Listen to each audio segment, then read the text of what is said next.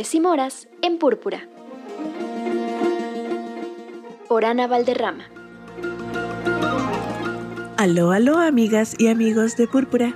Aquí Ana Valderrama, como cada semana, compartiéndoles libros escritos o protagonizados por mujeres. Y tengo que decirles que esta semana, por allá del martes, amanecí con la noticia de que se están quemando libros. Libros de texto gratuito. Aquí y allá. La verdad no quise ahondar más en la noticia, en la nota. Solo se me quedó la imagen de la hoguera. Y por supuesto que mi corazón, con un sentimiento muy agridulce, dice que no. No a las hogueras que queman libros no a esta distopía de Fahrenheit, donde quemamos lo que no nos parece.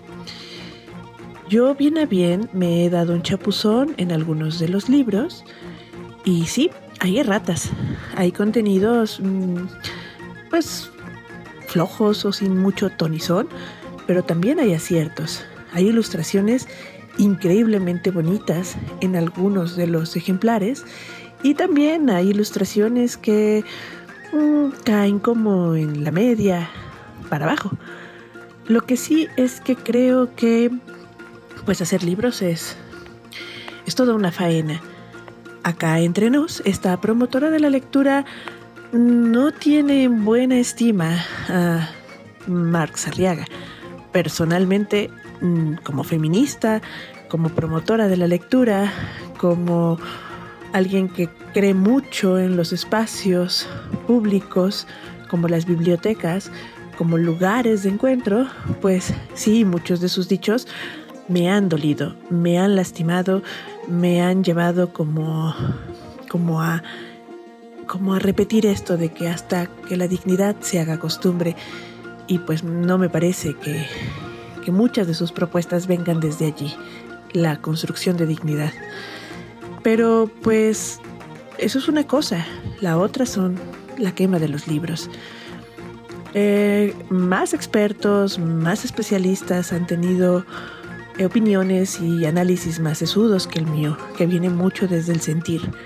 Tengo un niño que va a entrar a primaria y con él nos estuvimos riendo bastante de el chapuzón que nos dimos en los libros. Porque sí hay cosas que que no tienen mucho sentido.